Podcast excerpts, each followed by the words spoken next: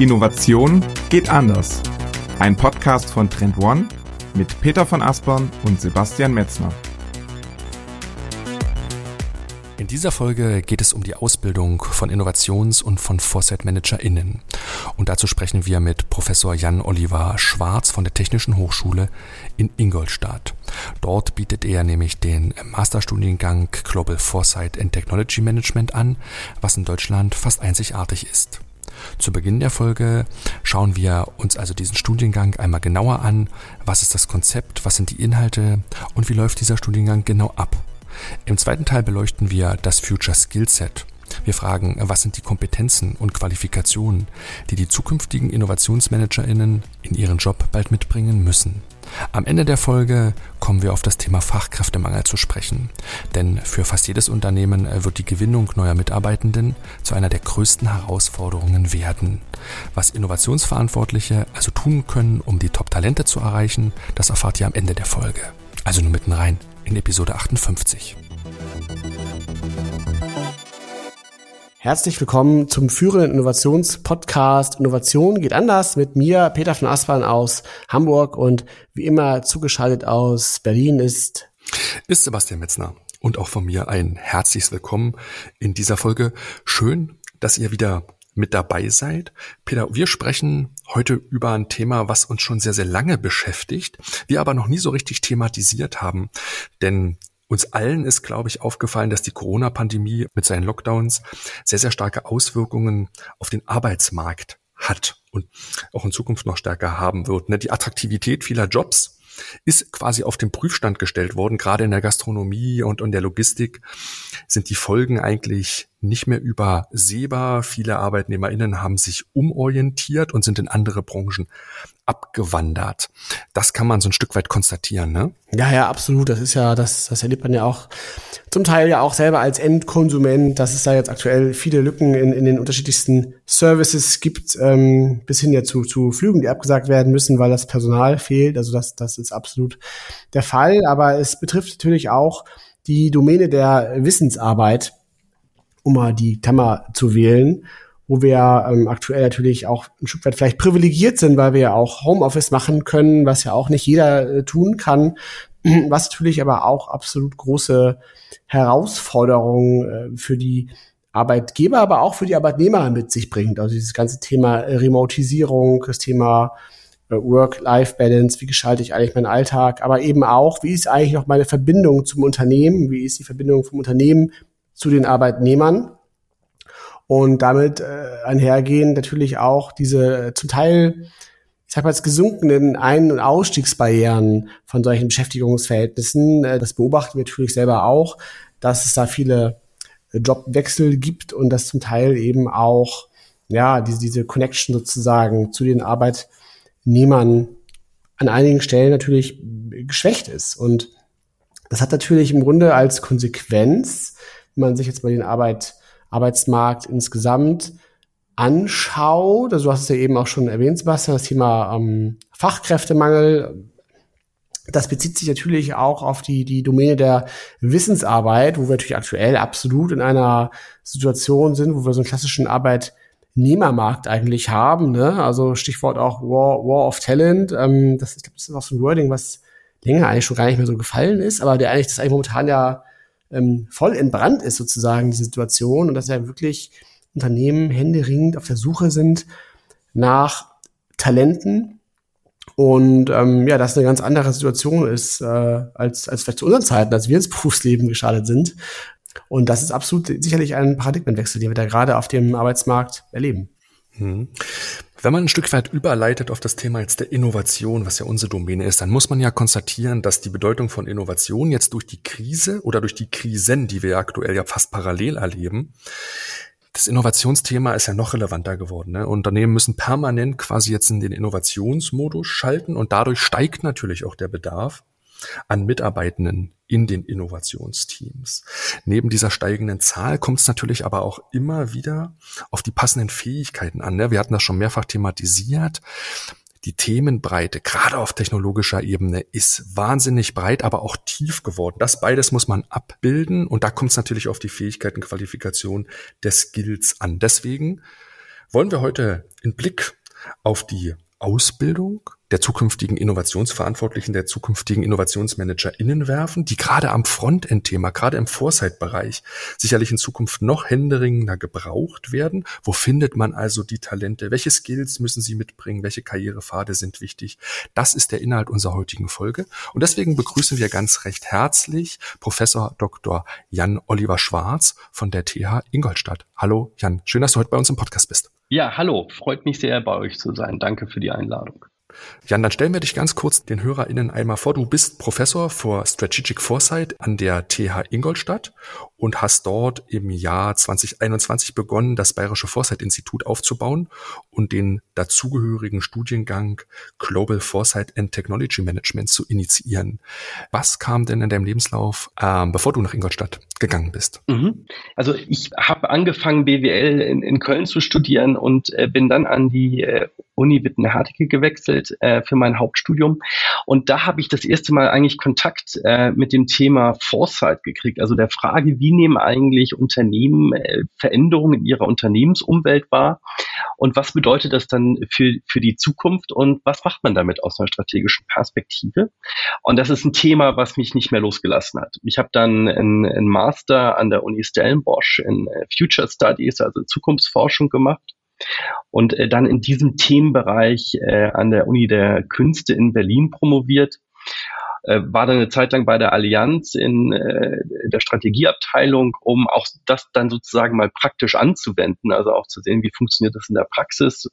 Äh, dann in der Beratung äh, gearbeitet, die auch einen Fokus auf dieses äh, Thema hat, eine amerikanische und ähm, habe dann äh, in München an der Hochschule Fresenius angefangen als äh, Professor, ähm, war ähm, dann ähm, ein paar Jahre an der ähm, Hochschule Reutlingen und bin jetzt äh, neu berufen worden an die, an die Technische Hochschule Ingolstadt, äh, was jetzt für mich sozusagen nach äh, fast 20 Jahren Beschäftigung mit dem Thema Foresight als äh, Berater im Unternehmen, aber auch als Wissenschaftler jetzt eine tolle Gelegenheit ist, ähm, dieses Institut aufzubauen, mit mehreren Kollegen in diesem Masterstudiengang zu lehren und äh, wirklich so, so einen Fokus jetzt auf Foresight zu haben. Mhm. Also Foresight, der ganz klare rote Faden, wenn man so will, in, in deiner Vita bislang. Und das ist eigentlich ganz spannend, weil du ja im Grunde eben auch schon einen, einen recht langen Blick zurück auf das Thema Foresight hast. Und vor dem Hintergrund würde mich ja als erste Frage interessieren, mh, auch vor dem Hintergrund der aktuellen Krisen und Entwicklungen, die wir ja global äh, beobachten, wie äh, nimmst du da die Entwicklung der Relevanz von Foresight wahr und auch, und auch woran kann man das vielleicht auch festmachen, wie sich da die Relevanz dieses Themas entwickelt hat? Also ich glaube, wenn man so auf das Feld Foresight guckt, kann man sagen, dass das im Prinzip schon fast eine 50-jährige Geschichte hat. Ähm, aber vielleicht so seit den letzten 10, 15 Jahren ähm, es sozusagen an Relevanz gewinnt. Also zum einen, dass es im akademischen Feld äh, als eine Disziplin stärker wahrgenommen wird. Ich erinnere mich, als ich angefangen habe zu promovieren, hatte ich so ein paar äh, sozusagen Promotionskollegen verstreut über, über Deutschland und die Schweiz. Und wir waren immer so ein bisschen die Exoten äh, mit diesem Thema. Und ich glaube, das fängt sich an ähm, oder hat sich äh, geändert.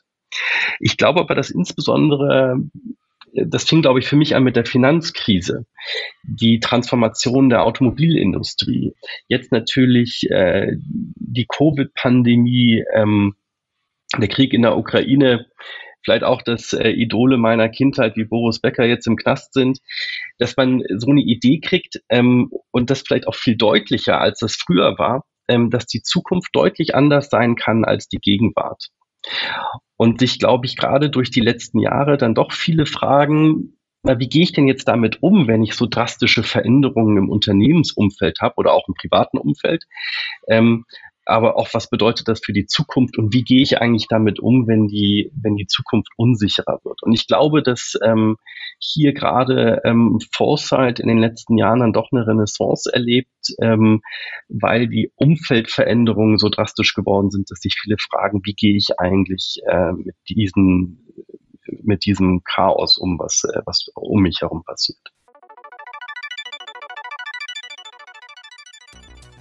Und an dieser Stelle ein ganz kurzer Hinweis auf unser neues White Paper zum Trend- und Innovationsmanagement. Im White Paper sind wir nämlich der Frage nachgegangen, wie Unternehmen das systematische Trendmanagement einführen und ihre Innovationsprozesse professionalisieren können.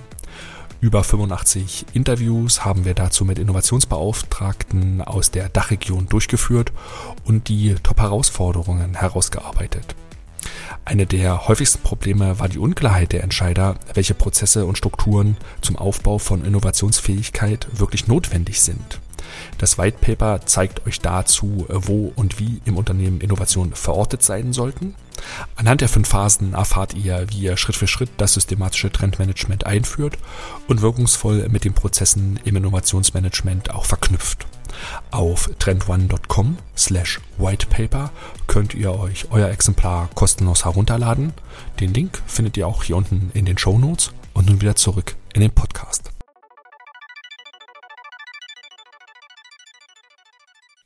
Wenn du das gerade so erzählst, dann muss ich immer so ein Stück weit an das Buch von Ranga Yogeshwar denken über die Zukunft, der gesagt hat, früher liefen diese Entwicklungsprozesse immer synchron ab. Der Mensch hat sich so mit der Umwelt, die um ihn herum war, synchron mitentwickelt. Das ist eigentlich entkoppelt durch die Digitalisierung. Das heißt, wie du es gerade schon ausgedrückt hast, die Umwelt oder das Umfeld entwickelt sich viel, viel schneller, als man dann als, als Mensch oder als Unternehmen mitkommt. Man muss quasi immer so ein Stück weit nachziehen. Du hast im Vorgespräch gesagt, es entsteht ein unheimlich hoher Bedarf deswegen so an Foresight und Zukunftsvorschau. Vielleicht kannst du dazu noch mal kurz was sagen, wie du diesen Bedarfsanstieg so wahrnimmst und wie er sich vielleicht auch ausdrückt. Mache ich sofort, wenn ich, wenn ich vielleicht doch eine Sache kurz sagen darf, weil ich finde das einen total spannenden Punkt eigentlich. Ähm, also es gibt ja viele Entwicklungen, die jetzt äh, Unternehmen äh, so dramatisch vorkommen, wie Nachhaltigkeit oder die Digitalisierung, die sind ja Jahrzehnte alt teilweise. Und äh, so für meine Perspektive ist äh, ein Wissenschaftler ganz entscheidend, Igor Ernsthoff, der hat, ein Amerikaner, der ist längst tot, der hat 75 einen Artikel äh, geschrieben äh, über die Relevanz von schwachen Signalen, Weak Signals für die Unternehmensumwelt. Und er sprach damals schon davon, dass ein Riesenproblem die Ignoranz in Unternehmen ist. Also die Ignoranz zu erkennen, was um einen herum passiert. Und ähm, ich glaube, dass ähm, das stimmt sicher, dass es da irgendwie eine Entkopplung gibt. Ähm, aber ich glaube, dass wirklich ein großes Problem ist, ähm, dass in, in vielen Organisationen es eine unglaubliche Ignoranz gibt im Sinne von, das, was da irgendwo passiert, das hat keine Relevanz für mich oder äh, anders, ich bin ein erfolgreiches Unternehmen, was soll ich mich jetzt damit beschäftigen? Ähm, ich glaube, dass das sozusagen ganz viele Probleme sind, weil wenn man sich viele Entwicklungen anguckt, die sind sehr langfristig. Wir haben, das sind sehr langfristige Umbrüche, die da passieren. Ähm, das heißt, diese Geschwind oder diese gefühlte Geschwindigkeit kommt häufig eher da zustande, ähm, dass äh, sozusagen die Aufmerksamkeit erst sehr spät einsetzt, sich mit einer bestimmten Thematik zu beschäftigen. Mhm. Ähm, aber ich will gern die, die, die andere Frage ähm, beantworten. Also was wir also jetzt auch an der, an der Hochschule merken, und da muss man jetzt fairerweise sagen, wir haben jetzt gerade erst den zweiten, die zweite Kohorte aufgenommen, das heißt, wir haben noch keine Absolventen. Aber wir stellen sozusagen in vielen Gesprächen mit äh, Unternehmen, aber auch Organisationen ähm, fest, dass es da einen Bedarf gibt, zu sagen, wir wollen ähm, Foresight äh, betreiben, äh, uns vielen schlicht und ergreifend äh, teilweise die, die die Absolventen, die wir einstellen können, ähm, weil wir gerne jemanden haben wollen, der schon eine gewisse, äh, gewisse Vorbildung äh, hat. Also das sehen wir. Ähm, wir sehen beispielsweise jetzt aber auch, dass unsere äh, Studenten schon in, in, in Werkstudenten- oder Praktikantentätigkeiten sind im, im Foresight-Bereich. Ähm, also wo wir sozusagen ein, ein Interesse ähm, wahrnehmen, aber ich auch in meinem Netzwerk, ähm, also sei es in, in Unternehmen oder auch in Organisationen feststelle, dass viele sagen, der Bedarf ist, ist da. Es gibt äh, viel Interesse in der Organisation, äh, besser zu verstehen, wie kann ich äh, mit diesen Veränderungen und einer unsicheren Zukunft umgehen. Mhm. Das, das ist ähm, auf jeden Fall sehr, sehr ermutigend, das so zu hören, weil im Grunde hätte es ja natürlich auch sein können, dass Unternehmen im Grunde andere Schlussfolgerungen daraus ziehen, eben, dass man zum Beispiel sagt, wir brauchen eigentlich viel mehr Krisenmanager.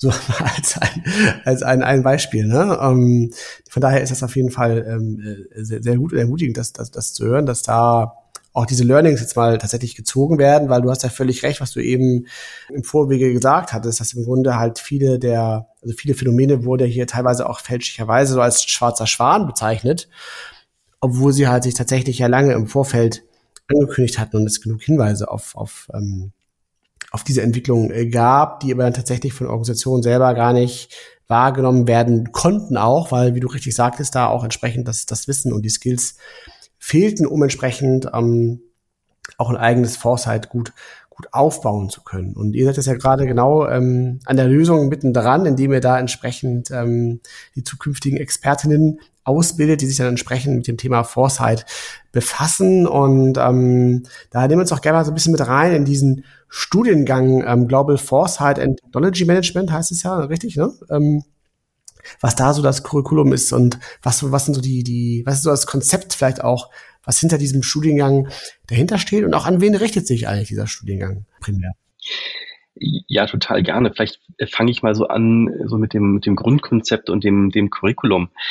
Also ähm, was uns da wichtig ist, ist nicht Leute auszubilden, die äh, sozusagen Foresight-Studien präsentieren oder produzieren können. Also die vielleicht irgendwie ein, ein, eine große Toolbreite haben und dann am Schluss äh, irgendwie einen Report produzieren können wir sagen, so könnte es sein ähm, sondern wir wollen sozusagen Leute ausbilden, die damit tatsächlich was anfangen können. Also die das damit auch in die Umsetzung gehen können. Und das ist beispielsweise eine Praxisreflexion, auch aus meiner Perspektive zu sagen, erfolgreiche Foresight-Projekte basieren im Prinzip darauf, dass sie irgendwie partizipativ sind, dass ich die Entscheidungsträger äh, einbinden kann, wenn ich in einer, in einer Vorstandsrunde, äh, nachdem die über ein Accounting-Thema gesprochen haben, dann vier Szenarien präsentiere, wie die Zukunft aussehen kann, ist das häufig äh, anschlussfrei.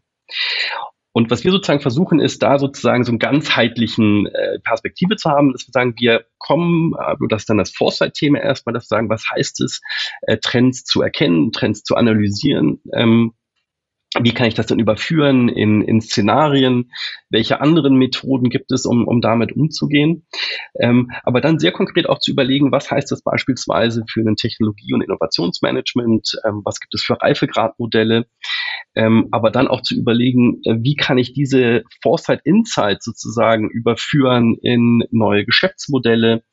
Ähm, aber was heißt das denn eigentlich auch für die Transformation einer Organisation? Ähm, und da kommen wir dann immer so ein bisschen aus der Perspektive zu sagen, dass eigentlich äh, Innovation oder Strategie und ja auch Foresight sozusagen immer die eine Seite der Medaille ist, aber das heutzutage ja immer auch bedeutet, das ist dann die andere Seite der Medaille, dass sich eine Organisation verändern muss. Ähm, und äh, diesen Brückenschlag versuchen wir da auch im Studiengang, dass wir sagen, es geht auch um die Frage, wie ähm, transformiere ich äh, eine Organisation, wie verändere ich die? Ähm, aber auch zusätzlich, und das ist dann so ein bisschen die breitere Perspektive, auch welche gesellschaftlichen Implikationen haben dann beispielsweise eigentlich neue Technologien, was heißt das dann auch vielleicht für eine Region? Und das ist so ein bisschen so dieses, äh, so dieses ganzheitliche Bild, das wir versuchen äh, von Foresight äh, darzustellen, also wirklich sozusagen diese Überführung äh, von dem Erkennen von Trends, der Frage, wie die Zukunft aussieht, bis hin ähm, wie kann ich das in konkrete ähm, Handlungen eigentlich übersetzen.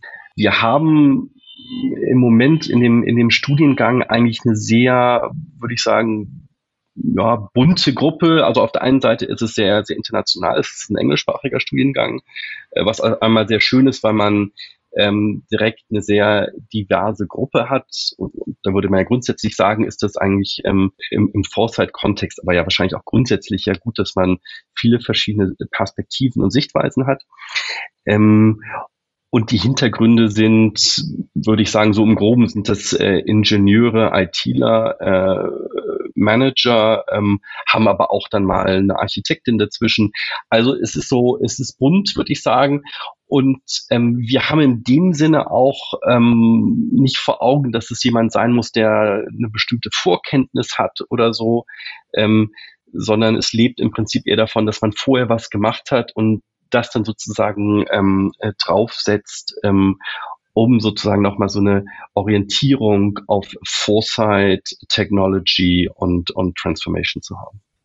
Nee, das ist sehr, sehr interessant ist auch von dem ähm, von dem Ansatz her, da wollte ich noch ganz kurz einhaken, weil du hattest das ja gerade so beschrieben, dass es ja darum geht, Foresight im Grunde dann auch praxistauglich beziehungsweise anschlussfähig in die Organisation sozusagen zu machen, also die Ergebnisse operationalisierbar zu machen.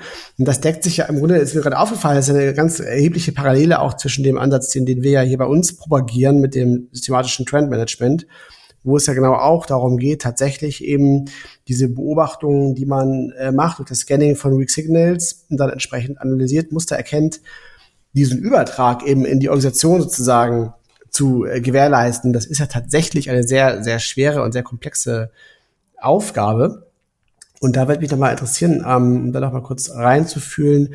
Das heißt ja im Grunde dann auch, dass ihr bei euch auch, also braucht ihr dann nicht auch Wissen so in die Bereiche, also wie funktioniert eigentlich auch Change Management, ähm, also vielleicht so in Grundzügen, ähm, aber auch wie arbeiten eigentlich Innovationsmanager, also um, um sozusagen diese Anschlussfähigkeit an diese Stakeholder zum Beispiel jetzt dann auch herstellen zu können? Also sind das dann auch Punkte, die bei euch eine Rolle spielen? Also habe ich das dann da an der Stelle richtig für mich einsortiert? Ja, ganz genau. Also das ist äh, genau das, was wir versuchen. Also dann auch diese Übertrag ins Technologie- und Innovationsmanagement, aber auch gerade Transformations-Change Management, das ist ähm, genau das, was wir da versuchen. Also aber auch beispielsweise ähm, schon bei Foresight-Methoden hinzugehen und zu sagen, ich verstehe eine Szenarioplanungsübung ähm, äh, ähm, jetzt nicht als eine analytische Übung, um einen Report zu erstellen, sondern im Prinzip als eine Organisationsintervention, ähm, wo ich ja schon eine Veränderung herbeiführe, dadurch, dass die Leute durch diesen Prozess durchlaufen und sich äh, in einem Unternehmen Gedanken machen, ähm, äh, was verändert sich, äh, ein gemeinsames Verständnis kreieren, was sind eigentlich relevante Trends, was bedeutet das, gemeinsam dann vielleicht auch die Szenarien erstellen und sich gemeinsam überlegen, was die bedeuten. Ähm, und dadurch ja im Prinzip ein Veränderungsprozess ja schon ganz wesentlich, äh, ganz wesentlich angestoßen wird. Und das ist beispielsweise exakt das, was ich jetzt auch, auch jetzt gerade mit meinen Studierenden im ersten Semester mache, ist, dass die durch ähm, so einen Szenarioprozess durchlaufen mit sozusagen den Höhen und Tiefen, die das hat. Also der äh, sozusagen äh, am Anfang, dass man sagt, es ist irgendwie, es wird immer komplexer und ähm, man hat das Gefühl, es ist schwieriger zu handhaben äh, auch irritierend am Anfang ist, dass man sagt, man macht im Prinzip erstmal sehr auf ähm, und dann sozusagen sukzessive anfängt, äh, mit dieser Komplexität zu arbeiten, bis man dann vielleicht zu Szenarien kommt und dann anfängt zu überlegen, was könnten das eigentlich auch für Geschäftsmodelle sein, die diese Szenarien adressieren. Ähm, also es ist genau das, was wir, was, was wir versuchen in, in diesem Studiengang zu tun, also diese wirklich diese, diese Brücke zu schlagen. Mhm. Und ihr seid im Jahr 2021, also letztes Jahr zum Wintersemester, also im Oktober damit gestartet. Das heißt, gerade läuft das Sommersemester, das zweite Semester. Und der Studiengang ist insgesamt drei Semester lang, ganz klassisch. Erstes Semester, zweites Semester, drittes Semester ist dann die, der Abschluss mit der, der Masterarbeit, wenn ich es richtig verstanden habe. Ne? So ist ungefähr der Ablauf. Ja, ganz genau so läuft das. Ist ein, ist ein drei, dreisemestriger Master und genau, wir starten jedes, äh, jedes Semester und äh, bis jetzt äh, auch äh, sozusagen knallvoll. Was für uns auch so ein Indikator ist, dass man sagt, ist, ähm, da ist, ähm, das trifft einen Nerv, weil das jetzt auch kein Selbstläufer ist, einen, einen neuen Studiengang zu platzieren, der dann sozusagen sofort voll läuft. Ähm, das ist auch erstmal für uns auch sehr, sehr ermutigend gewesen, das, äh, das zu sehen. Das freut uns sehr, dass ihr auf jeden Fall eine, eine große Nachfrage auf dem Studiengang habt. Wie bewerben sich die Studierenden bei euch? Wie finden die euch? Weil die TH Ingolstadt, das kannst du ja gleich auch noch mal vielleicht so ein bisschen einordnen, so in der Hochschullandschaft. Wie stark ist die bekannt und, und wie schwer fällt euch das oder wie leicht fällt euch das dann, diesen Studiengang so aufzubauen von der Nulllinie quasi? Mhm. Also Bewerbung funktioniert äh, relativ klassisch über, über ein Online-Portal. Das geht dann nach, äh, nach, nach Noten. Das ist ein relativ automatisiertes Verfahren.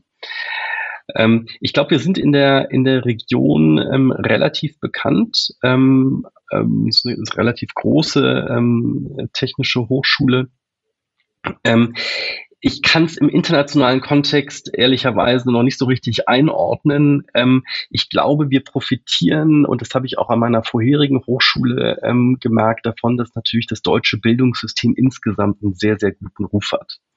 Ähm, also gerade wenn man auch mal äh, Gespräche oder Interviews mit Bewerbern führt, war ich oder bin ich nach wie vor auch immer erstaunt, wie toll diese Reputation ist des deutschen Bildungssystems, ähm, sozusagen von der Außenperspektive. Ich meine, wir meckern hier ja viel, ähm, aber auch beispielsweise, welche Reputation die deutsche Industrie hat, ähm, also das, das deutsche Ingenieurswesen. Und ich glaube, da ist sozusagen ähm, Deutschland für viele einfach sehr, sehr attraktiv, ähm, um, um hier zu studieren oder dann zu arbeiten. Und ich glaube, dass dadurch ähm, ähm, deutsche ähm, Hochschulen ähm, für viele dann doch immer sehr schnell auch aus dem, aus dem Ausland ähm, auftauchen als, äh, als sehr attraktive Hochschulen, äh, zumal wir ja als öffentliche Hochschule auch keine Studiengebühren haben. Äh, was ja für viele dann sehr attraktiv ist, gerade wenn die äh, Programme dann englischsprachig sind. Wenn wir jetzt ein Stück weit in die Zukunft schauen, also eigentlich ja nur ein Jahr müssen wir jetzt in die Zukunft schauen, dann sind wir im Jahr 2023 und dann habt ihr euren ersten Abschlussjahrgang.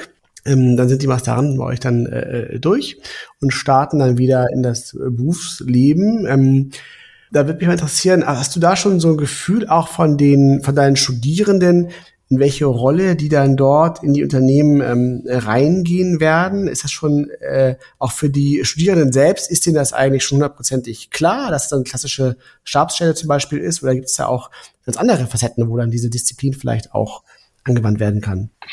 Also das ist natürlich für uns auch eine spannende Frage, ähm, weil wir das ähm, jetzt ja auch nur vermuten können oder gute Ideen haben, was das ähm, tatsächlich sein könnte.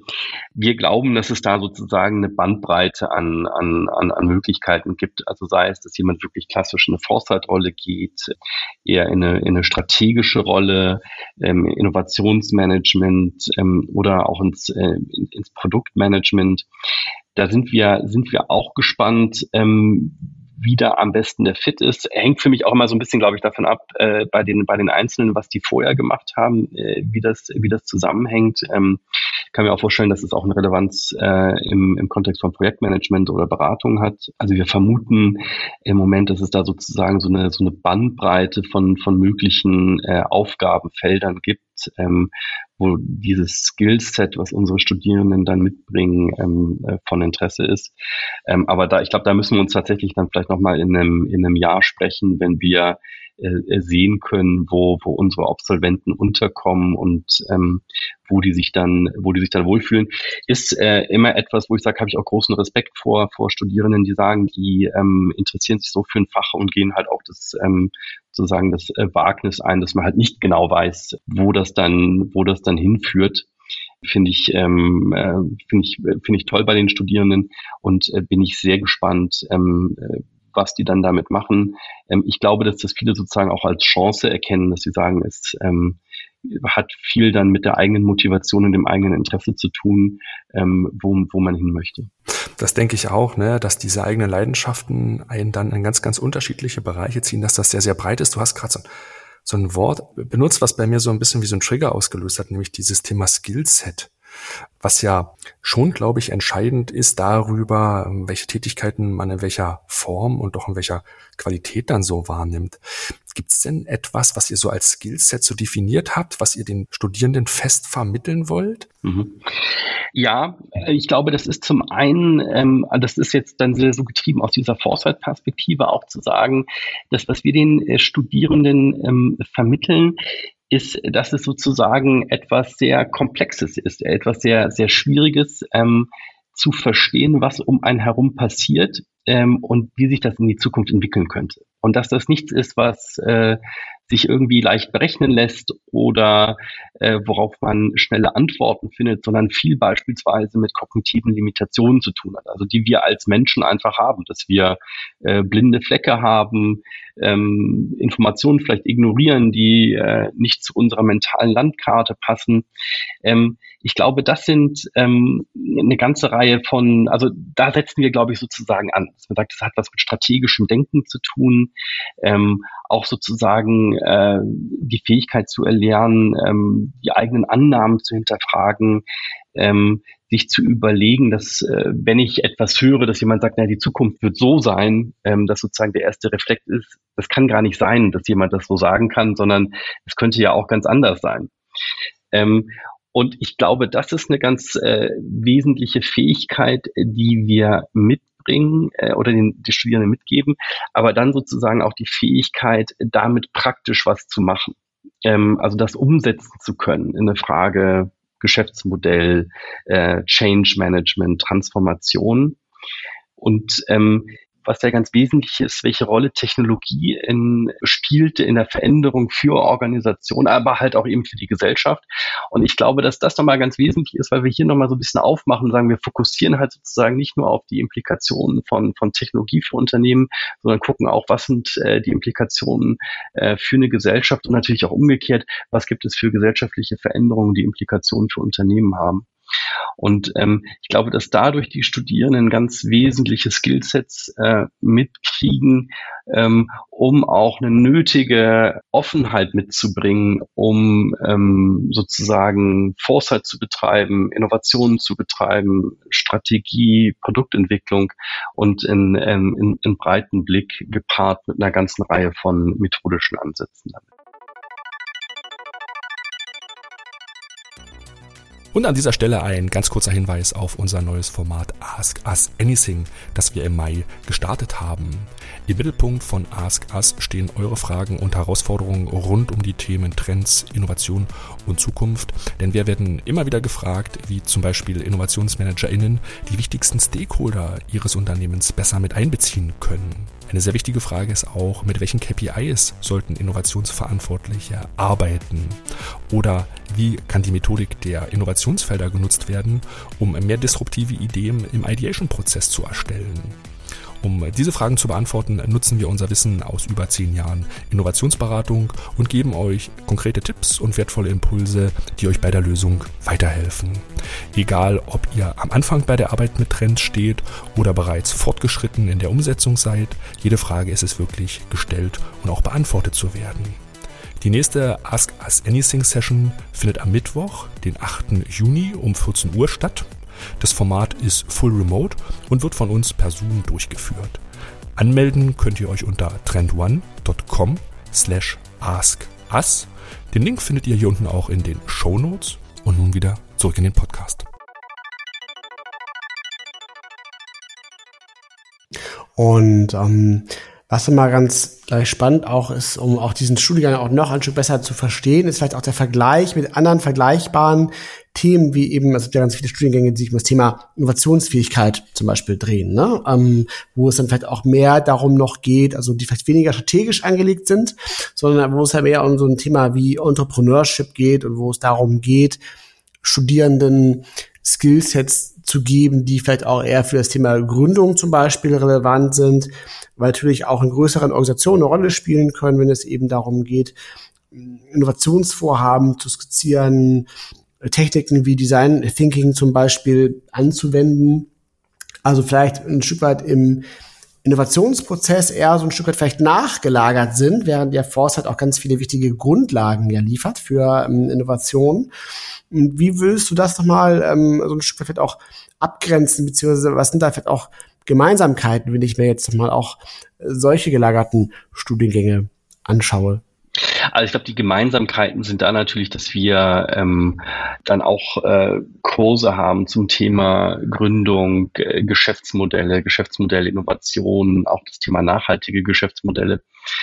Und ich glaube, dass der äh, da der Unterschied vielleicht wirklich nochmal ist, ist wirklich dieser, dieser Fokus nochmal auf das Foresight-Thema zu haben, also wirklich über eine sozusagen sehr strukturiert mit dem Thema äh, Trends und Zukunft umzugehen und da nochmal diesen Schwerpunkt haben und das dann so miteinander verknüpfen. Ich glaube, dass das nochmal so eine Besonderheit ist, die wir äh, bei uns im Studiengang haben in der Kombination dieser Elemente. Hm. Denn was auffällt, ist schon, dass es im europäischen Vergleich sehr, sehr wenig Studiengänge gibt, auch im globalen Vergleich, die sich wirklich auf dieses reine Foresight-Thema fokussieren und spezialisieren. Ihr seid da ein Stück weit in, gerade in deutscher Vorreiter ne, mit diesem Studiengang. Naja, also es gibt äh, an der an der HU in, in Berlin äh, den Studiengang Zukunftsforschung, ähm, ein deutsches Programm schon seit einigen Jahren. Und ansonsten ich, gibt es äh, ein, ein relativ großes Center ähm, in, in Finnland ähm, zu Future Studies, auch da mit einem mit einem Masterprogramm, soweit ich weiß. Aber es stimmt schon, wir haben sozusagen, ähm, das ist jetzt erstmal ein, ein, ein, ein neuartiges Angebot äh, und auch global gesehen gibt es da ähm, nicht, nicht so viel. Also ich habe ja eingangs selber erzählt, dass ich in, in Südafrika in Stellenbosch äh, studiert habe, um da einen Master in Future Studies zu machen. Auch weil jetzt äh, da die Alternativen gar nicht, äh, gar nicht so groß waren. Also da sind wir sozusagen jetzt ähm, relativ, äh, relativ neu am Markt und merken beispielsweise da auch von ähm, Forschungseinrichtungen oder auch Unternehmen, dass das ähm, sehr deutlich wahrgenommen wird, dass da gerade was, äh, was Neues passiert und das auch sehr aufmerksam beobachtet wird, wie sich das, äh, wie sich das weiterentwickelt. Und ähm, wir hatten ja, wir waren ja in die Folge gestartet mit dem Thema der massiven Nachfrage nach, nach Arbeitskräften, auch eben in der Wissensarbeit und auch vor allem im Kontext des Bereichs Innovation und Foresight. Und jetzt haben wir gerade so ein bisschen auch schon erfahren, dass da wahrscheinlich ja in Zukunft nach wie vor eine große Nachfrage auf ein relativ geringes Angebot an Fachkräften treffen wird, die das tatsächlich eben auch wirklich professionell vermittelt bekommen haben, wie eigentlich Foresight funktioniert und wie auch Foresight Mehrwerte für Unternehmen tatsächlich bringen kann. Von daher denkst du, also sind dann im Grunde die Absolventen sozusagen das, was heute so ITler sind, also Leute, die quasi sich den Arbeitgeber wirklich aussuchen können? Also ich tue mich natürlich grundsätzlich schwer als äh, jemand, der Foresight betreibt mit, äh, mit Prognosen. Ähm, ähm, aber das, das wäre unsere, ist, ist unsere Annahme, ja. Ähm, das, also vielleicht jetzt äh, weiß ich nicht, ob es den gleichen Stellenwert hat äh, wie, äh, wie, wie ITler äh, heutzutage, aber ähm, wir glauben schon, dass das ein, ähm, dass das ein Skillset ist, was da ähm, vermittelt wird, was für viele Unternehmen auch äh, unterschiedlichster Größe sehr hilfreich ist. Also ich kann mir gerade vorstellen, dass gerade für auch für kleinere Organisationen oder Unternehmen diese Bandbreite an Themen, die unsere Studierenden dann mitbringen können, äh, durchaus äh, durchaus attraktiv ist. Und ähm, äh, daher glauben wir schon, dass ähm, unsere Studierende, ähm, dass da auch die spannende Aufgaben war. Was müssen denn aus deiner Sicht die Unternehmen im Punkto Attraktivität dann mitbringen, dass die Studierenden gern zu diesen Unternehmen gehen? Gibt es da irgendwas, was, was du siehst im Punkto Attraktivität? Also da muss ich immer sagen, das ist ja, das ist, finde ich, insgesamt eine, eine, eine komplizierte Frage, wenn wir auf sozusagen diese äh, Generationen gucken, ähm, die dann ja dann noch doch mittlerweile eine ganze, ganze Ecke jünger sind, ähm, als man selber war ja auch da, also der beispielsweise digitale Hintergrund ein ganz anderer ist.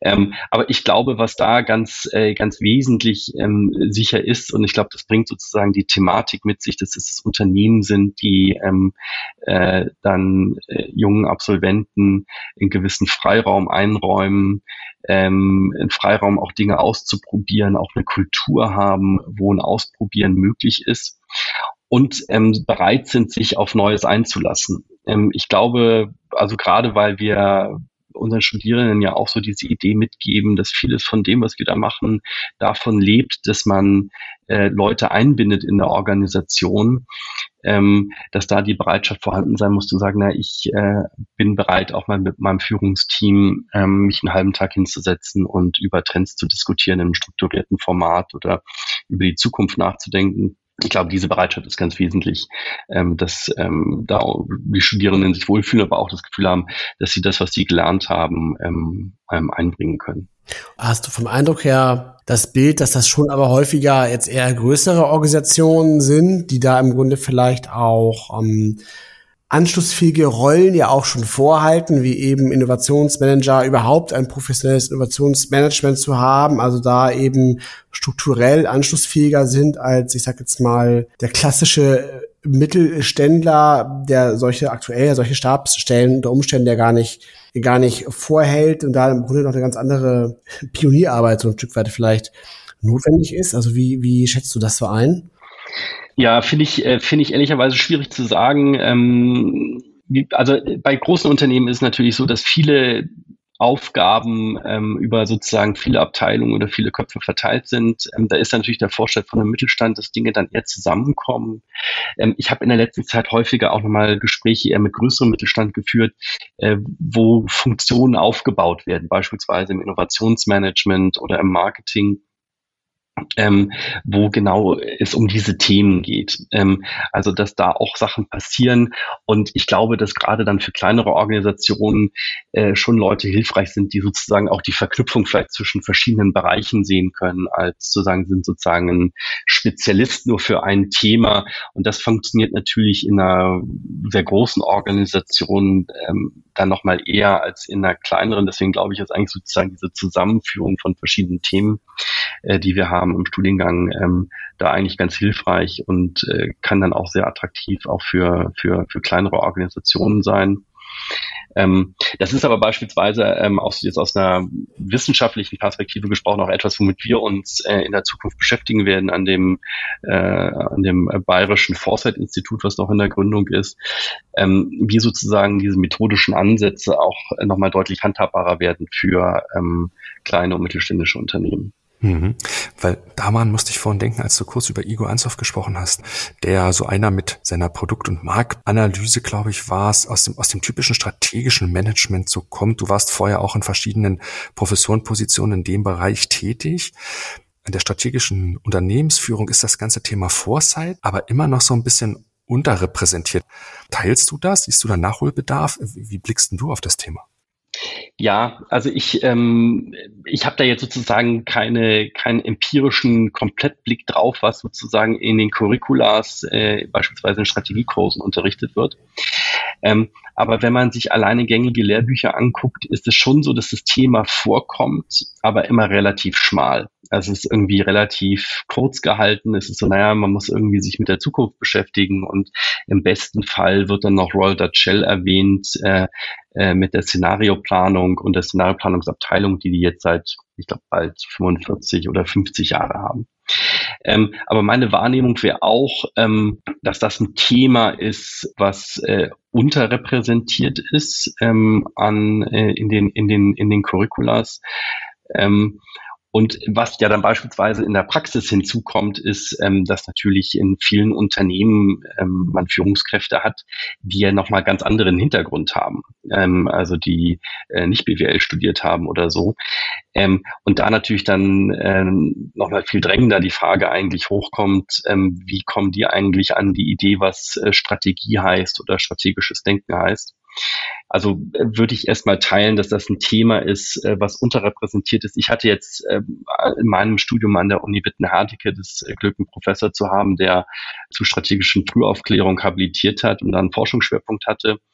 Ähm, ich glaube, sonst wäre das Thema auch nicht so ähm, äh, dominant auch in meinem Studium die Frage ist vor dem Hintergrund so ein bisschen von meiner Seite aus, weil wir auch schon mehrfach in anderen Podcast-Folgen als letztes mit dem Franz Welter von der DZ Bank über diese Schnittstelle gesprochen haben von Foresight, ne, die gerade so aus der Innovationsperspektive betrieben wird, hin dann aber in die Unternehmensführung, in die Unternehmensstrategie. Desto besser diese Schnittstelle funktioniert, desto besser da so ein Alignment, sagt man ja auch ganz neudeutsch, stattfindet, desto wirksamer, desto mehr PS kriege ich auf die Straße, weil natürlich die Unternehmensstrategie, die früher aus so Portfoliosachen halt ganz klassisch schon noch getrieben worden ist, heute ja zu einem großen Teil durch die Innovationsstrategie eines Unternehmens bestimmt wird. Ne? Also der Anteil an neuen Produkten im Gesamtumsatz Umsatz eines Unternehmens muss ja zweifelsfrei immer größer werden. Das heißt, die Unternehmensstrategie braucht eigentlich einen ganz starken Innovationsschwerpunkt. Und deswegen ist halt dieses Alignment zwischen Foresight und Unternehmensstrategie so unheimlich wichtig. Spielt das bei euch im Studiengang eine Rolle? Gebt ihr den Studierenden da was mit in die Richtung?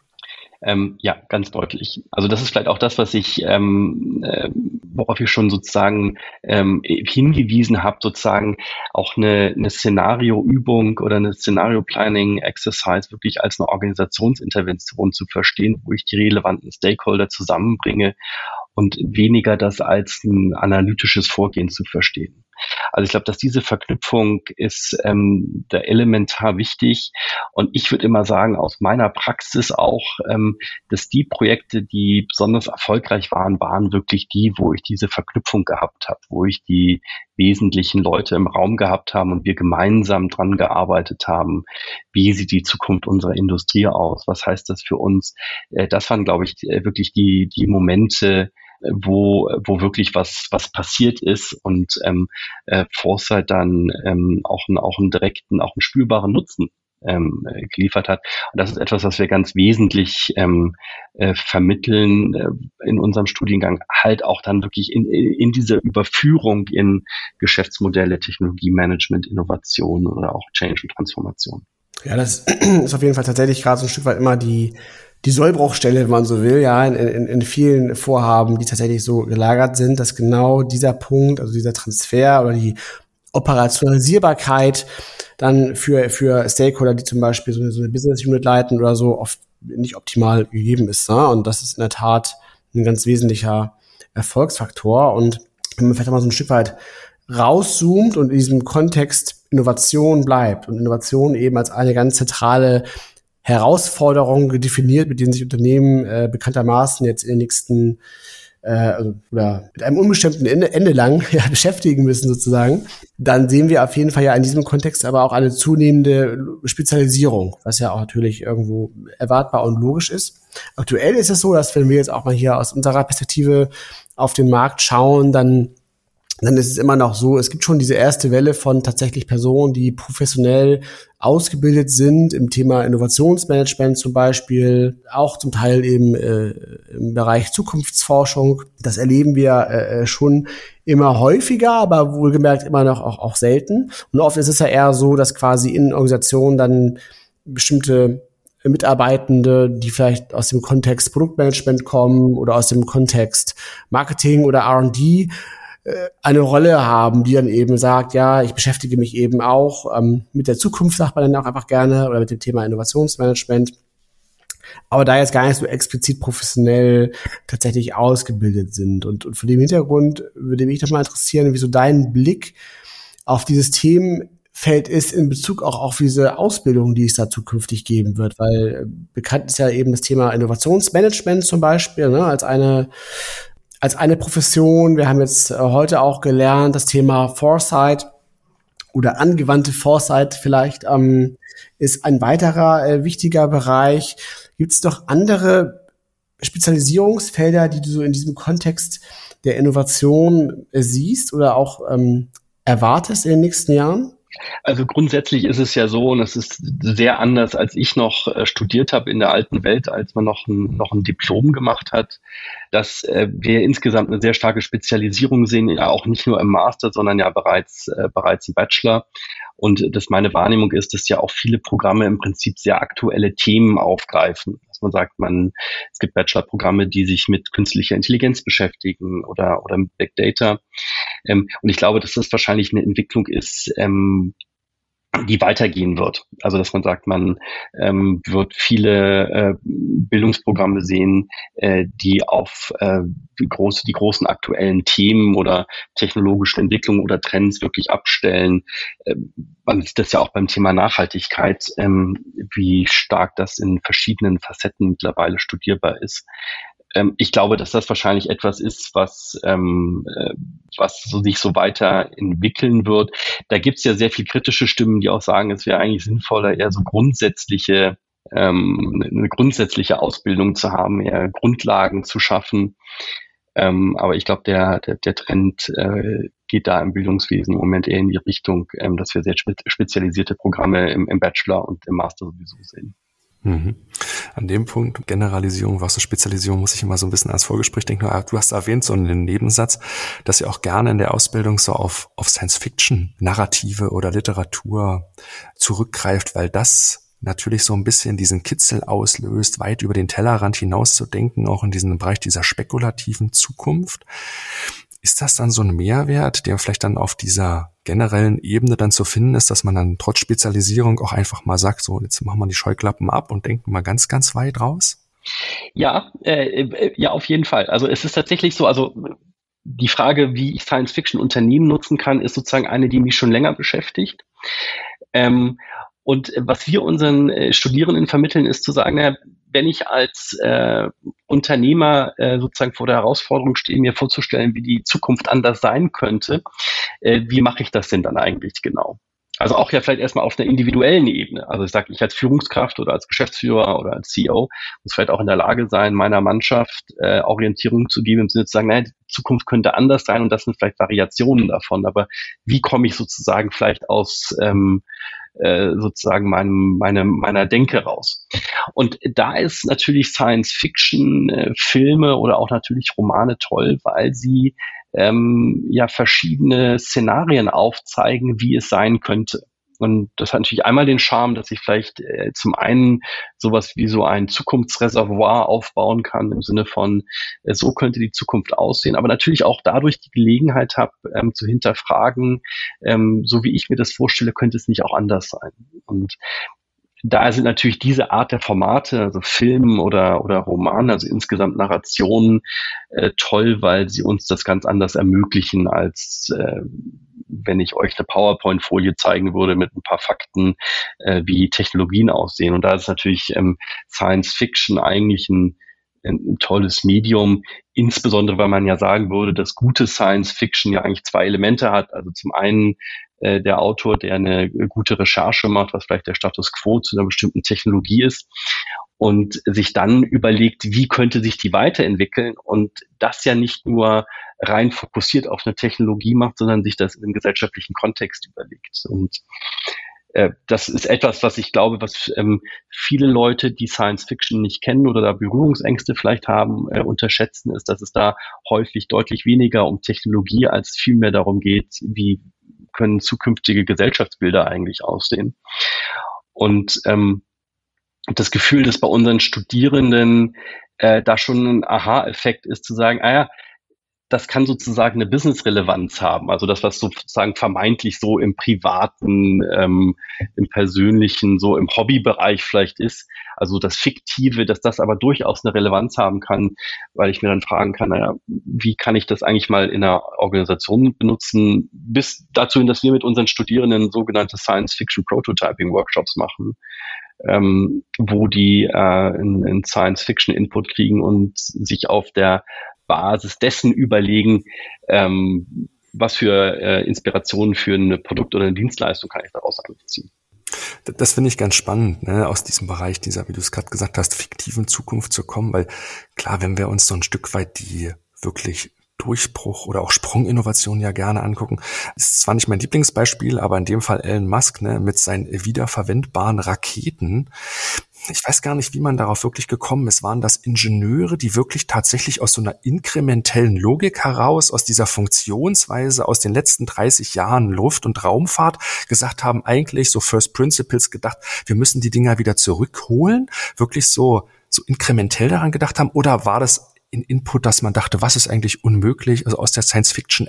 Wir erfinden Raketen, die zur Erde zurückkommen. Das ist doch die Revolution, weil meine Frage geht dahin nochmal auch im Bereich der Foresight, wie tief muss man denn in diese Technologiethemen dann wirklich reingehen? Gerade wenn es um die Themen autonomes Fahren, KI, Biotechnologie, Technologie geht. Ne? Das sind ja wirklich Themen, in denen man sehr, sehr tief reingehen kann. Und muss man das, um, um dann tatsächlich auch gute Foresight betreiben zu können? Oder reicht es eher aus, in die Breite der Themen zu gehen und muss man gar nicht irgendwie so einem T, ne, in diesem typischen T-Shape, auch dann der Fachexperte jetzt auf Bereich von Big Data Algorithmen so sein? Das würde mich nochmal interessieren. Ja, also ich glaube, das ist, äh, das ist ja, glaube ich, so eine Frage, äh, die sozusagen für Leute, die Foresight betreiben, immer so eine äh, immer irgendwie da ist, weil viele ja dann doch eher aus so einer Prozess- oder Methodenperspektive kommen. Ähm, ich würde immer sagen, man muss sozusagen ein, ein, ein, Verständnis dafür haben und dann ist es, glaube ich, wichtig, dass man sich die richtigen Leute dazu holt, die einem helfen, da sozusagen dann in die Tiefe zu gehen. Ähm, also ich glaube, da ist es äh, eher sozusagen immer die Herausforderung zu erkennen, wo komme ich noch mit äh, und wo brauche ich ähm, dann nochmal die echten Experten, die mir helfen, wirklich ähm, äh, da in die Tiefe zu gehen, gerade wenn ich ähm, äh, da vielleicht auf einer sehr spezifischen Ebene oder in einem sehr spezifischen Segment äh, versuche zu verstehen, wie die Zukunft aussieht. Also auch die Zusammenarbeit als wichtiger Future Skill dann mit den Fachexperten, das bringt uns fast schon auf die Zielgerade dieser Folge. Weil wenn du ein Stück weit vielleicht in die fernere Zukunft 2020, 25, 30 guckst, was denkst du, wo, wo werdet ihr dann mit dem Bayerischen Foresight-Institut, was ihr gerade gründet und mit dem Studiengang da so stehen? Was hat sich vielleicht bis dahin dann vielleicht auch geändert? Mhm, das ist eine schöne Frage. Also ich glaube, dass wir ähm, da nochmal einen sehr schönen Blick haben, äh, was unsere Studierenden machen. Ich glaube, da auch nochmal verstehen dann aus deren Praxis heraus, äh, was wir nochmal verändern und anpassen können. Ähm, auf das äh, Foresight-Institut bezogen ähm, äh, hoffe ich, dass wir dann nochmal deutlich gewachsen sind. Wir sind im Moment äh, vier, vier Professoren mit äh, Mitarbeitern, dass wir da nochmal äh, zugelegt haben und es eigentlich geschafft haben, das Thema äh, Foresight ähm, auch nochmal sehr deutlich zu platzieren im Kontext von Unternehmen, aber vor allen Dingen kleinen und mittelständischen Unternehmen äh, in Kommunen und Gemeinden, ähm, aber auch einen Schritt vorwärts gekommen sind, was das für den Einzelnen heißt, eigentlich ähm, sozusagen Zukunftskompetenzen zu haben, was äh, so auch für jeden Einzelnen äh, es bedeutet, äh, mit der Zukunft umzugehen. Ähm, also das wäre so mein, mein, mein, mein Wunschbild, wenn ich an die Zukunft von dem Institut und unserem Studiengang denke. Großartig. Vielen Dank, Jan, für diese Ein- und Ausblicke tatsächlich. Ähm, in dem Bereich Foresight, aber auch so ein Stück weit in dem Bereich der, der akademischen Bildungslandschaft zu diesem Thema. Ich finde das auch nochmal eine ganz, ganz spannende äh, Perspektive und da auch mal besser zu verstehen, was da eigentlich auch in diesem Feld die ähm, Trends eigentlich so sind. Jan, wenn man sich jetzt interessiert für zum Beispiel das Bayerische Foresight-Institut oder auch für den äh, Studiengang, wie kann man dich denn am besten erreichen oder auch mit dir in einen Austausch treten? Mhm. Also gerne, gerne über, über LinkedIn äh, kontaktieren oder, oder sonst ähm, auf der Webseite der Technischen Hochschule Ingolstadt. Da sind auch meine, meine Kontaktdaten hinterlegt. Super. Vielen Dank, dass du heute unser Gast warst. Sehr gerne. Hat mir großen Spaß gemacht. Ich danke euch. Und wir danken euch wie immer fürs Zuhören. Wenn euch der Podcast gefallen hat, dann empfehlt ihn gerne weiter an eure Kollegen, aber auch an Freunde. Am meisten freuen wir uns immer, wenn ihr uns bei Apple und bei Spotify bewertet und uns gern fünf Sternchen da lasst. Wenn ihr Themenwünsche habt, dann ähm, sendet uns die gerne zu an podcast.trendone.com. Wir freuen uns auf jeden Fall auf eure Vorschläge, Peter. Und dann kommt die nächste Folge schon in der kommenden Woche raus. Genau, dann hören wir uns schon wieder am Donnerstag, den 14. Juli. Dann erscheint Folge 59 tatsächlich schon. Tatsache. Und das ist dann wieder ein Ask Anything Format. Darauf könnt ihr euch freuen. Habt eine gute Zeit. Macht's gut. Bis bald. Tschüss. Tschüss, tschüss. Thank you.